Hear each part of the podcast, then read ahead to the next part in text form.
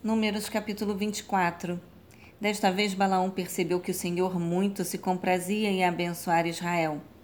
Por esse motivo não recorreu, como nas outras vezes, a adivinhações e magias, mas voltou sua face para o deserto. Então viu todo o povo de Israel acampado, tribo por tribo, e o Espírito de Deus veio sobre ele. E ele proclamou esta profecia em forma de poema. Oráculo de Balaão, filho de Peor, palavra daquele cujos olhos veem nitidamente, palavra daquele que ouve as palavras de Deus, daquele que contempla a visão que vem de Shadá, o Todo-Poderoso, daquele que cai prostrado, mas seus olhos enxergam com clareza. Quão admiráveis são as tuas tendas, ó Jacó, e formosas as tuas moradas, ó Israel. Como vales que se estendem, como jardins que margem os rios, como plantas perfumadas e medicinais que Eva plantou, como cedros junto às águas cristalinas.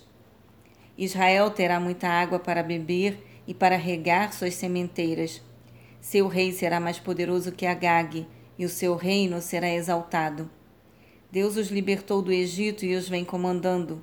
Eles têm a força dos búfalos mais fortes. Devoram nações inimigas e despedaçam seus ossos com suas flechas certeiras os atravessam. Como o leão e a leoa soberanos quando repousam, quem ousará despertá-los? Portanto, sejam abençoados os que os abençoarem, e amaldiçoados os que os amaldiçoarem.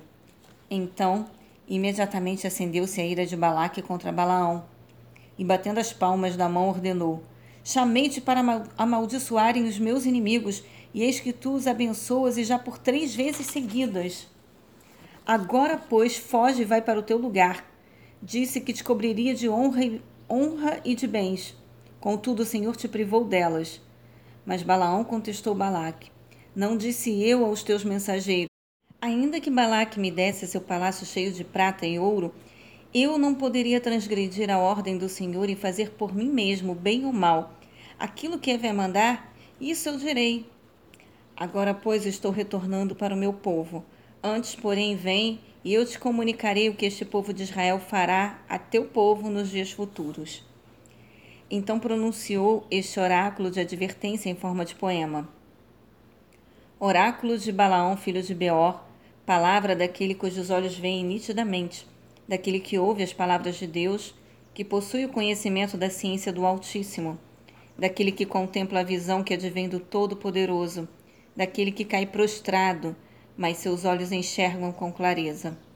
Eu vejo, mas não agora. Eu avisto, mas não de perto. Um rei, como uma estrela poderosa, surgirá de Jacó. Um cetro se levantará dentre os filhos de Israel. Ele esmagará as cabeças dos moabitas e aniquilará todos os arrogantes filhos de Sete. Edom será totalmente conquistada por Israel. Seir, seu inimigo, igualmente será dominado. Contudo, Israel se fortalecerá. Dos descendentes de Jacó sairá o dominador. Ele exterminará todos os que restarem em Edom e nas demais cidades. Em sua visão profética, Balaão viu Amaleque e pronunciou este oráculo: Amaleque, primícias das nações.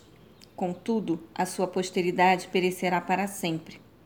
Em seguida viu os queneus e profetizou: A tua morada está segura e o teu ninho firmado sobre a rocha. Mesmo quando for destruído o queneu, quando Ashur, a Assíria, o fizer cativo, ainda voltará.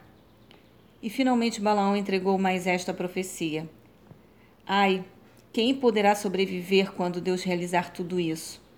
Um grande número de embarcações vindas do norte, das costas de Quitim, Chipre, conquistarão Achu, a Síria, e afligirão Ever, Israel.